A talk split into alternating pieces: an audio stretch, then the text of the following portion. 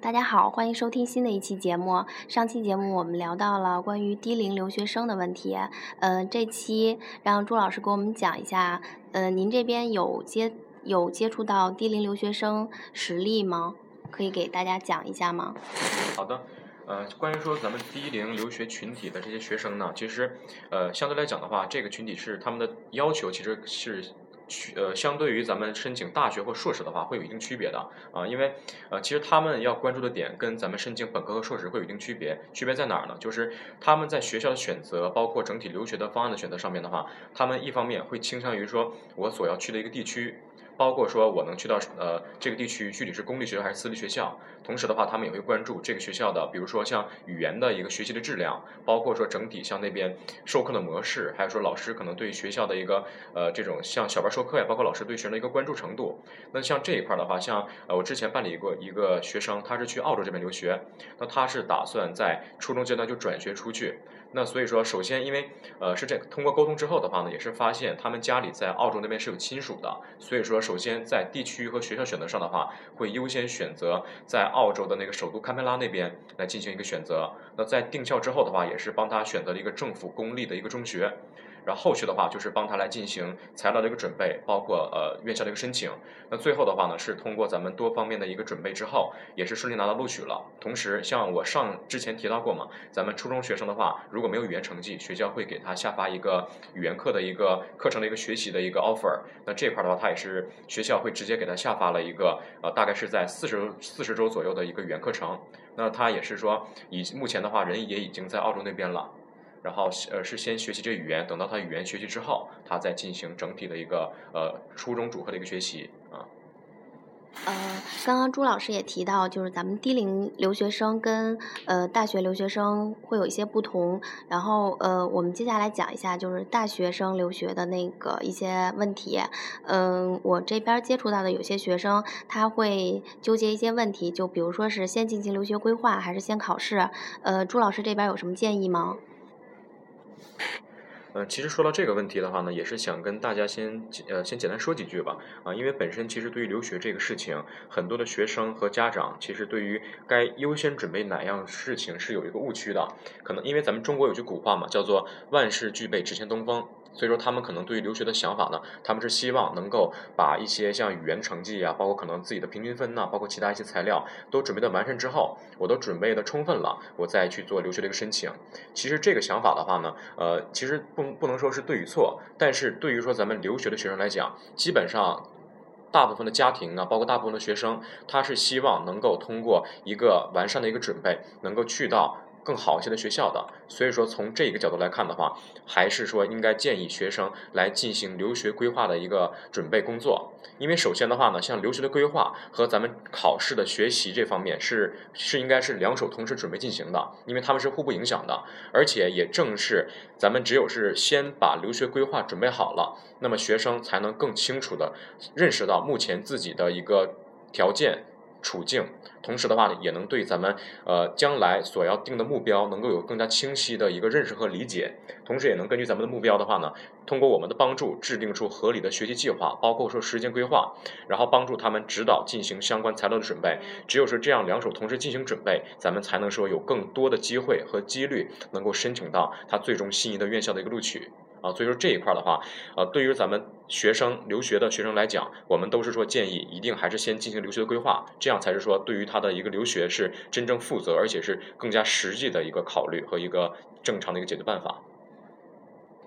嗯，好，呃，那对于像英语基础比较弱，然后 GPA 比较低的学生，然后他肯定也会有像去。顶级学校的这种想法，呃，那像这种学生多不多呢？然后这种学生的话，您这边会给什么建议呢？嗯，像你刚刚提到的这一类学生的话，确实每年都会有一些学生他是有这样的考虑的，可能是因为之前吧，他们可能没有说有过这种留学的想法，所以说可能呃耽误了之前均分的准备啊，包括雅思的学习。那同时呢，其实每个人都是希望能够有一个更好的选择嘛，所以说其实对于这种学生呃这一类学生他们的想法的话呢，其实没有说对与错的一个区别，呃，因为这种想法我们也很理解。那首先对于说呃目前这种这种情况来看的话，咱们首先还是应该比较理性的来。看待留学申请的一个事情，因为毕竟像国外的学校的话呢，呃，申请最主要的查看的一方面是咱们大学期间，包括说可能像低龄化的学生的话，就是咱们以前上学期间的一个学习成绩；第二的话呢，是咱们的一个语言的一个成绩；后续的话可能是说像咱们实习啊、社会实践呐，尤其是说咱们还有说像文书材料准备这方面，那这些是咱们申请至关重要的几个点。那基本上能够去到什么样的学校，首先还是要以这个平均分数为主的。那所以说，呃，咱们对于说想要申请名校，包括说想去到更好的学校，这个想法我们是很理解的。但从申请的角度来看，还是要从合理实际的角度来给学生一个建议和一个分析。那当然了，除了这个之外的话呢，确实会有一些呃一些名校的话呢，他们可能说有一些部分的专业，它确实是相对来讲可能要求，嗯。当然了，说了这么多呢，其实也不是说否定咱们英语基础比较弱，或者说 GPA 比较低的学生，咱们没有机会去这种呃世界级的名校。因为是这样，呃，其实名校就是可能说，因为名校的区分嘛，咱们可能更多是从一个学校的排名来看。那其实并不是说排名高的学校，它所有的专业要求都特别高，也不是说所有就是排名低的学校，它可能录取标准都是非常非常低的。所以说这块其实不是这样的。那对于说可能相对来讲英语基础相对较弱一些，GPA 可能并不是特别高的学生。如果他也是说想要去到一些相对更加知名学校的话呢，那我们还是像刚刚提到的，还是应该进行一个更加合理的一个方案的制定。因为呃，在这个角度来看的话呢，我们可以说根据他的一个专业背景来帮助他选取一些可能。录取的标准，包括说可能对于学生的综合条件要求并没有那么高的一些专业来进行选择和推荐。那这一些专业，包括学校的话呢，其实对于说咱们可能相对基础相对薄弱一些的学生，还是会有很大的机会